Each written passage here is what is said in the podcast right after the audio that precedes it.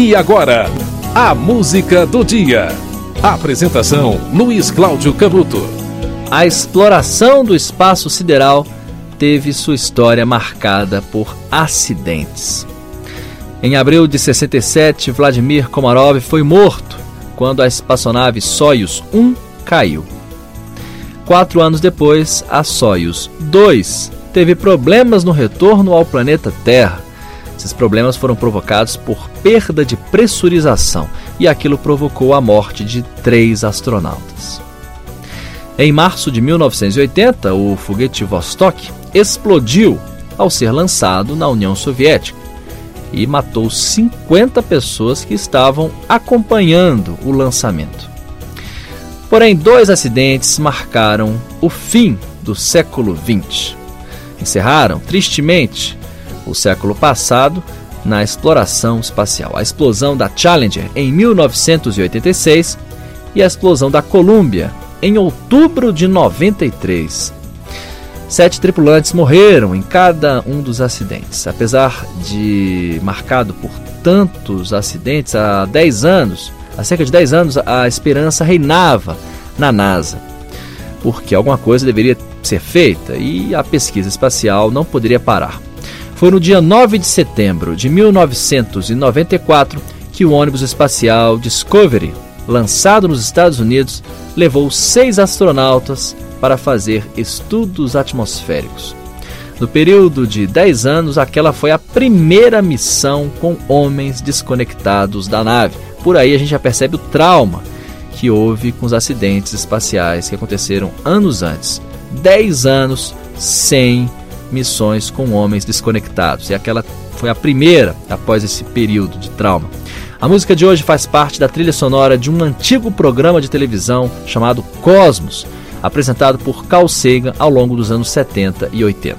Esta montagem se chama O Espaço-Tempo e traz é, a Sinfonia número 11 de Dmitri Shostakovich e Alpha de Vangelis. É uma montagem muito bem feita e tem a intenção de levar o ouvinte para o espaço sideral.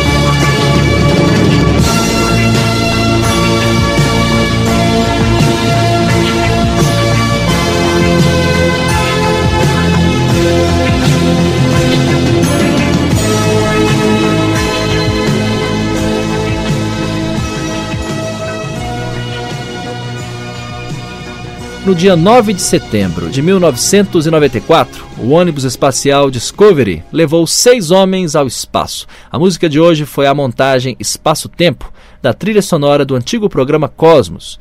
Essa montagem trouxe a Sinfonia número 11 de Dmitri Shostakovich e Alpha, de Vangelis. A música do dia volta amanhã.